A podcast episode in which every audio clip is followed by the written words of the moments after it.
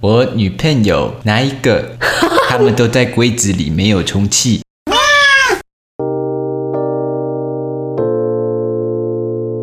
欢迎收听《彼岸薄荷》，我是小雀，我是胡叔，这里是一个为时事 Podcast，挖掘新鲜有趣的资讯，都在《彼岸薄荷》。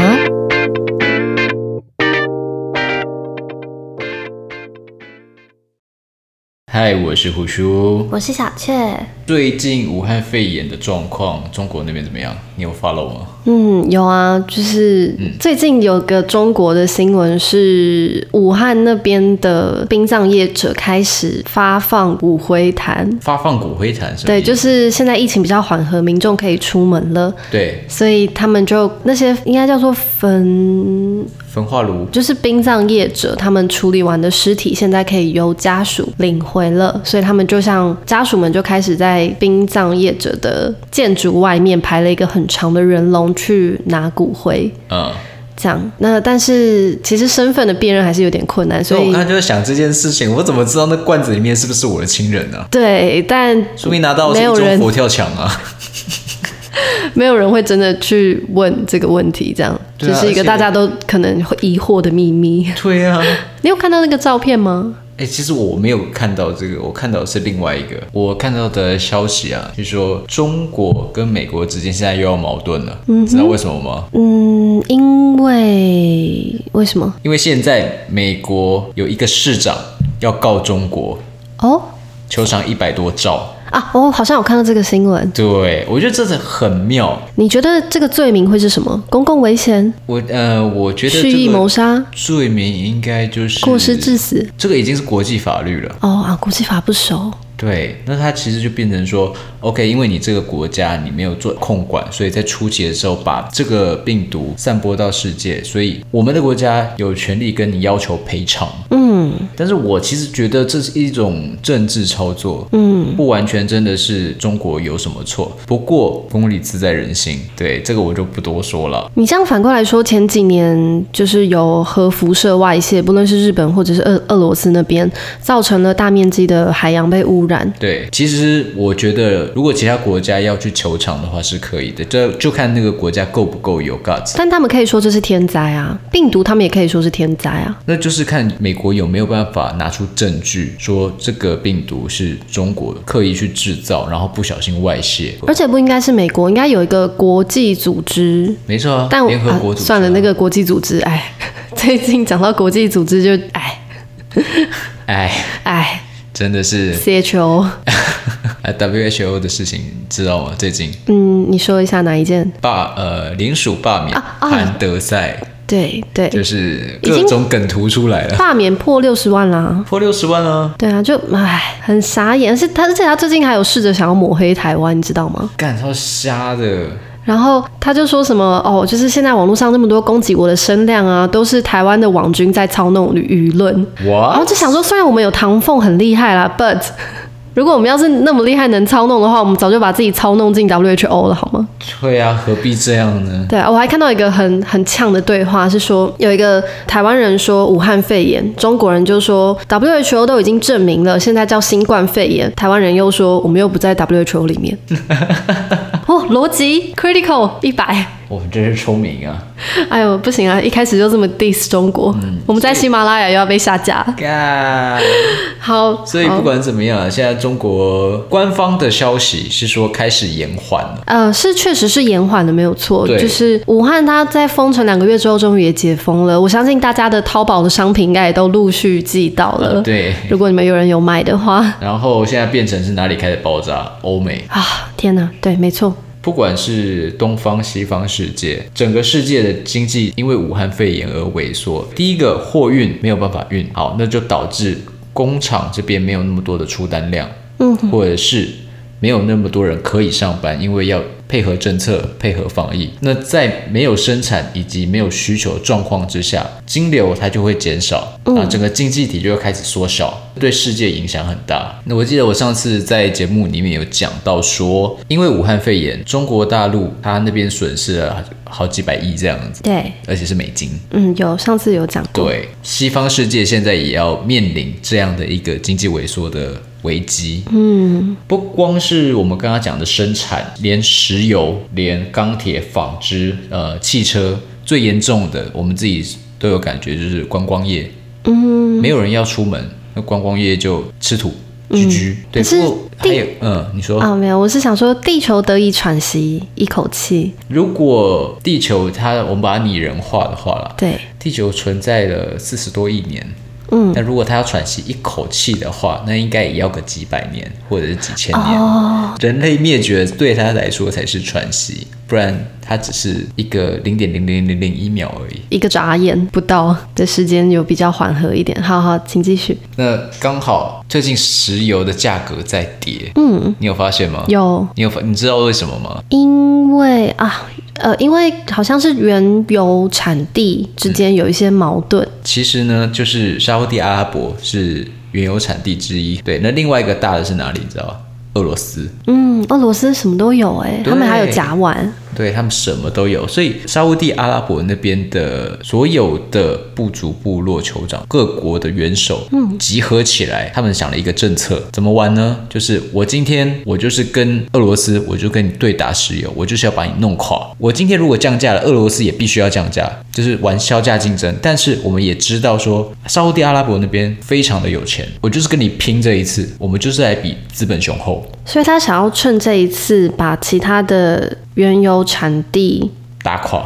或者是逼他们必须低价出售油的采集权之类的。哦，对他就是要用这种方式去并购人家，这个其实，在商业里面是很常看到的一个手法。嗯我记得是一方说要减产，另外一方不愿意，然后最后就好，那就大家一起来。要死一起死，哎对我要跟死你一起拼了，我们就看谁的资本雄厚啊。嗯，对，资本主义的世界其实就是这个样子。嗯，跟你玩现金流这样。对，我就跟你拼，看谁的资本够大，看谁可以撑得久。好就像 podcast 一样，看谁可以撑得久。哎、没有吧？我们还没有那么恶性竞争吧？ 没有啦，开玩没有笑啦的啦。害怕非主达物又出来啦。飞鼠打物，好啦，那其实在这次武汉肺炎中，我还发现到另外一件事情啊哈就是说这次武汉肺炎是一个很大的灾难。那以前我们遇过 SARS，遇过战争。那在战争之中，或者是大型的疾病、传染病，我们举一个例子来讲：十七世纪黑死病蔓延，一直到十八世纪初，它蔓延了有一百年吧。对，那时候医疗也没有到那么的发达，所以嗯它让整个欧洲的人口减少了百分之三十到百分之六十，其实蛮多的。有有，那个史蒂芬霍金有写啊，嗯他说什么这些都是光明会控制人口的阴谋。 ？Oh my god！全 部都是阴谋，所以史蒂芬霍金也是阴谋论者哦。啊，某一他方面是他应该比较是神秘学，他是小说作家，你知道吗？ 呃，我知道他是轮椅王了，啊我知道他是轮史蒂椅王芬，史蒂芬霍金哎，啊，我好像讲错了，你等我一下，你刚刚想讲谁？你等我一下，我想史讲。蒂芬史皮伯吗？史蒂芬霍金他是科学家，我想说他是小说作家，嗯。哦，我我要讲的是史蒂芬金，不是是霍 金，两个差超多只的。差一个字，两个人都知道史蒂芬什 么。晚上那个史蒂芬霍金博士，完了，到底有没有人跟我一样把史蒂芬金跟史蒂芬霍金讲错过？天哪，大不敬！我觉得有可能啊，有可能真的讲错过。好，所以你到底想说的是我谁？我跟我其实 我其实想讲的是丹布朗，差太多了啦！我本来是想要讲没有，因为我想要讲那个《达文西密码》，它里面讲到的 嗯控制人口的一些手段。哎、嗯我这样算不算剧透？呃，不算了。好，就是它里面有虚构了一个这样的故事，这样。然后我就讲错作者名字了，对不起，我要讲的是丹布朗。哦、o k 但是如果说是这样的一个阴谋论的话，我觉得我可以接受。哎，嗯，那你会因此而改信基督吗？最近我们蛮常去教堂的，你哈最近蛮常去教会的，好，就这一两个月。可是不是最近要少去公共场合吗？因为教会都没有人去，就我一个人去，所以也没差啊。那你去那边都干嘛？既然没有人去的话， 就就去平静一下，体悟 心灵祥和。去体悟心理或上者我应合。该去尼泊尔。好，好，反正呢，那个时候我们转回来，我们转回来。好好，反正呢，那个时候黑死病对于欧洲的人口造成非常严重的影响嘛，也改变了整个欧洲的社会结构，动摇了当时支配欧洲的罗马天主教会的地位。说到天主教啊，意大利就是一个传统的天主教国家，不过他们现在也深受病毒的肆虐所影响。当地的居民也有些人表示说，这比二次大战的时候还可怕，因为至少在二战的时候，他们还可以周日去做弥撒，可以感觉到街坊邻邻居的存在。嗯，但现在他们都不能出门，所以觉得被隔离就甚至比战争还难受。那他现在整个意大利他们是如何去参与弥撒或望弥撒这样子？嗯，这个我不确定诶，但我知道他们现在的防疫规定是人与人之间至少要距离一公尺。嗯，所以即使他们有聚在一起望弥撒的话，应该也是大家心里都有一把尺，或者是真的带一把尺。就是要分散，大概就是把手臂举直，这个距离就是一公尺，要是有人天生手臂很短或很长，那它的感染几率就比较大，风险比较大一点，很烦欸那哎我是觉得说可以用视讯啊，Zoom 的那个股价都上涨。哦，说到这个，你知道我一直在推坑你玩的那个啊，Switch 的《动物之森》啊 Yeah 英国有一对情侣就在上面举举行举行了婚礼， OK，嗯，他就在对，你知道多人连线，然用后视就。讯那样子。对，不是不是视讯，就是透过游戏里面就操控他们的人物去参加婚礼，哇很哦，可爱欸。而且你还可以自己布置那个婚礼的会场，还可以自己选择要在白天办还是晚上办，哎，好省哦！超神的啊、我跟你讲，以后虚拟婚就这样礼搞，啊，对啊，而且你要在天上办，你在地下办都可以啊那。在水里也可以，就是大家去对啊弄一个账号。哎，怎么没有人发明这个？或是外太空早就会有啦，不然你以为 VR 是干嘛的？看日本片用的。也是一个功能啦， 呃，对啊，对啊，没有没有，我没有说什么日本片，没事。在那边感谢你选择收听《彼岸薄荷》，现在上 iTunes、Facebook 或 Instagram 留言，说出你更喜欢小雀或者胡叔，就可以得到一份专属的录音礼物哦。也别忘记赶快来参与 IG 的限动问答，一起来决定下一期的节目内容吧。很期待见到你，以及 iTunes 五星评分的鼓励。接下来，请继续享受美好的聆听时光。 Anyway，演我们回来哦。所以当时的罗马天主教的地位会因为一些少数民族受到迫害。那这些少数民族是哪一些？犹太人、穆斯林、外国人，呃，或者是一些弱势族群、乞丐或者是女性，嗯，对，他们会受到迫害。生存与否的不确定性会让人产生一种活在当下的情绪，他犯罪就会增加。也就是说，教廷对于当时的社会不再有威慑力，是的，因为大家都觉得说，哦，反正我都活不下去了，上帝也不会来救我啊，然后我就开始作奸犯科。嗯，对，那其实这也是应应到我们今天的主题之一——马太效应。嗯哇，居然切入主题了，不错。是的，是的，因为这一次的武汉肺炎事件，导致全球现在是有点不安的情绪之中。嗯，对，像我们刚刚前面讲到的，不管是黑死病，或者是二次世界大战，或者是其他的流行疾病，很严重的情况之下，都会造成马太效应。那简单说一下马太效应，马太效应是。一九六八年，在美国科学史学家罗伯特·莫顿提出的这样的一个术语，它其实就是说一个社会形态的现象。马太效应很明显是表现在资本主义社会上的一种运作方式，那会造成说富者越富，贫者越贫。M 型化社会它的集聚就会增加。那马太效应它的起源就是马太福音第二十五章的预言。哦，我刚刚突然有一种在上主日学的感 觉。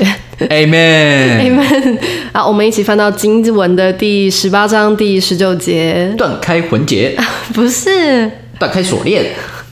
天哪！好，但是马太效应对整体人类来说，它是最有利的。所以说，我们去回想一下以前的战争、战嗯乱、重大灾害之后，人跟人之间它的竞争条件其实就差不多。就我们可能有看过宫崎骏的《萤火虫之墓》，那时候不是打仗吗？嗯哦，有哭的要死。对，然后那个西瓜，那哦，哦那个萤火虫，萤火虫哦还好啦，西瓜比较，他没有吃到那个西瓜。对，好了，好对，反正那个时候战乱嘛，因 为大家经济物资都很贫乏。嗯，当你有能力的话，你就可以在那个时候再串起来。但是如果说我们以现在社会很安定、很和谐的情况之下，绝对是资本多者得胜。所以说，当一个人拥有比别人多的财富的时候，他就会获得比别人多更多的竞争优势来获取财富。相对的，另外一个人资源比较少，他就会有比较少的资源去竞争财富。OK，所以马太效应它是变成一个比例性成长的。我们举一些例子来讲，你手上有一万块，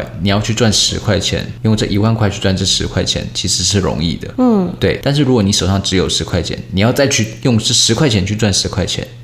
其实相对的会变得比较劣势，哦，哎、你这样讲很清楚了。对，这样就明白了吧？对，明白明白，对，马太效应它其实就是这样的一个概念。在讲这件事情。是的，哦，所以之前有听过一句话，就是有钱人家的孩子什么都比较会。嗯，对啊，因为他们其实对于手上的教育资源或者是生活上的资源，一定会比较丰富。我们去想嘛，为什么会有一些小孩子放学了还要去帮家里卖菜？嗯，其实就是资源真的就比较少，他没有办法去学更多的东西。嗯，那这是第一个教育，第二个观念，观念会跟人家不一样。其实像我昨天有去，我一个好朋友叫做江狗，哦，他们诶家这名字是可以直接讲的吗？可以讲啦。哦，好，我这个朋友呢，他相对的他的资源非常的多，所以我们后来就聊到了什么人会跟什么人聚在一起，那相对他们资源又会结合，就会产生更大的资源。我们昨天也聊到说，以前我们在念附中的时候，我们会发现一件事情，我进去附中了，那个风气完全不一样。一间好的学校跟一间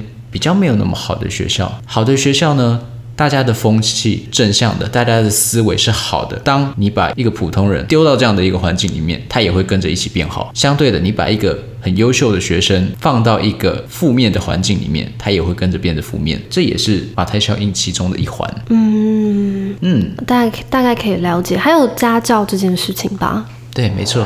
对，因为我有个朋友在当比较，我们可以说是非前段学校的国中的老师。呀、那他一天在学校跟学生可能相处七八个小时，然后花这七八个小时的时间努力给他们一些正确的观念，不要偷窃啊，嗯不要作弊啊。但是，一回到家，其实可能这些努力都会白费。都忘光光了。对，可能家里并不是这么重视这些价值观的话，其实学生还是很容易就歪掉了。那就变成说，一个环境确实会造就一个人，或者是说一个人所拥有的，他所耳濡目染的，确实会造就一个人。那讲到累积的能力这件事情的话，除了财富以外，他还有没有别的地方也受马太效应的影响？其实我们刚刚讲到教育嘛，对，学习，嗯，你觉得还有什么？我觉得像是阅读能力也是一个很重要的。啊，完全可以认同。对，因为你看，你今天假设两个都是小学四年级的小孩，对一个阅读能力很好，另外一个大事不是几个。对，那往后的十年，阅读能力比较好的孩子，他的学习一定是每个阶段都越来越好。对，速那度很快。对，然后比较不会识字的小孩，他可能非常难去追上，就是另外一个小孩跳跃式的成长。嗯，这样没，错所以这也是早期下来，如果你有累积好某一项能力的话，你后面才能够发展的比别人更好，嗯，而且没错别人是很难去追上你们之间这十年的差距。对这个我我有深深的感触，就是对你也知道我看书超快，嗯，速度超级快，而且是一本书我看第一遍，我大概会有百分之六十会记得，嗯，相对来说这已经算多了，我是平你凡有人，你是有练过还是嗯，不是特别的去练，但是常常去训练自己，不小心训训练，你不明小明就心训就练到，啊明明就是有训练，你刚刚还在那边没有训练 过，不是刻意的啊。在那边假谦虚揍你。不是啦，真的不是刻意的，就是我不是说哦，我今天要训练我看字速度，那哈，对，那我是不小心练成的。好吧，我看字速度就很快，然后我有自己的一种去学习的方法。嗯，相对的，我有一些朋友他是不看书的。那有一次，像是我去一个朋友他们家去组装一台机器，它是3 D 猎鹰机。嗯，对，然后我们就要看说明书，他大概看了五分钟还没看完，我大概看一分钟我就全部都看完。啊，对，其实这个对于学习上来说，它会影响很多人他学习的效率。嗯，还有包含你学习的媒介也会因此被限制，所以你赞成现在的小朋友看 YouTube 学习吗？取决于是哪哪种 YouTube。百灵果读书会就还不错啊，嗯，用听的话，简洁扼要，我觉得可以啊，但是还是需要让小朋友去学习的，自己去抓重点。嗯，但是嗯、呃对，我可以提供一个自己的看法，就是当今天我们要去学习一个全新的东西的时候，是可以花一点点钱去买到那个教材，不论是书本或者是线上课程。嗯，原因是免费的资源，它有时候可能反而让你绕了弯路，所以你以为你赚到了这个免费的资源，实际上你付出的是你的时间成本。嗯，因为它里面可能塞了很多行销的东西，或者是他看的东西也是从其他的书里面再揭露出来的，那你干嘛不直接去看，就是更完整的书就好了？没错啊，没错啊而，且，尤其是当我们学一个新的东西的时候，第一个观念是很重要的。如果第一个观念歪掉的话，你后面学起来可能会很辛苦。我觉得马太，哦我一直很想马，很想讲马太福音。 马太效应，马太效应最重要的一件事，应该是教我们要如何把基础给打好，因为基础很重要，它可以帮助你事半功倍。然后我还想要再提到一个百灵果读书会的一段句子，我很喜欢，就是在《Born a Crime》以母之名里面的主角曾经说过，人们总说你可以去成为任何你想成为的人或职业，但实际上你只能够成为你可以想象的人或职业。所以，要是有一个小女孩，她从来没有被讲过女生可以当总统，嗯那在她的人生清单里面，可能就从来不会出现总统这个选项，嗯一直一直到我们出现了女总统。没错，这个就跟奥巴马其实是一样啊的道理。对对对对对对，哦对，因为在美国，他们对于黑人的歧视，它其实很深。直到现在，对啦，现在还是蛮火爆冲突的。对，真的，呃，我我讲的比较黑暗面一点的东西，就是其实美国总统大选，它也有赌盘，外围赌盘台湾好像有赌盘，对不对？有，世界各地都、哦，shoot 都会赌。赌总统干嘛、啊？这又不是像赌马一样。对，那那个时候只要是赌奥巴马赢的人都赚了大钱，因为真的是跌破眼镜我。希望赌韩国瑜赢的人输了大钱，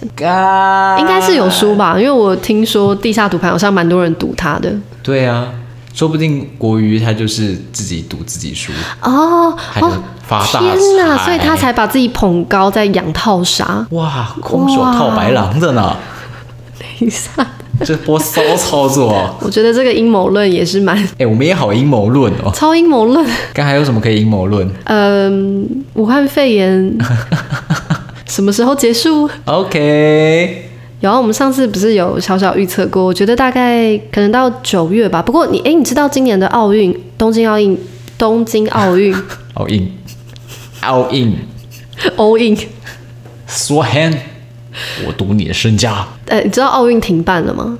确定，呃，应该说延后延后一啦年啦。延后一年。对了，啊对对对对，所以还很难说接下来会发生什么事。我是日本人，那你对奥运要演办，但是我们还是保持着热衷，那你会去买开幕式的票吗？我会待在家里那你待在家里都干嘛？看我们国家的动作爱情片。哦，那你女朋友有跟你一起吗？我女朋友哪一个？ 他们都在柜子里没有充气。开玩笑的啦，不要闹啊你怎么了可，以演那么久 啊？演太久了啦。好好好，那今天的节目就在这个 假日本人的访谈当中告一段落。 ，OK。那不管怎么样，大家最近出门或者是上班上课，都还是要注意，一定要戴口罩对。最好的话可以戴个护目镜，或者是用保鲜膜把自己给包起来。对，我们之后会请胡叔做个示范，再把这个照片 PO 到 IG。朴叔是谁？我是日本人，好烦。我是 Nakata Masaki。好好，那今天节目就到这边。 如果喜欢的话，请顺手追踪我们的 Facebook 跟 Instagram 账号，也别忘记在 Spotify、Apple Podcast 跟 YouTube 频道上面 follow 我们的频道，别错过第一手的更新。我是胡叔。感谢你的收听，我是小雀，然后你才能说我是 Nakata Masaki，好，我们下次再见，拜拜，大家再见，加呢。这样呢。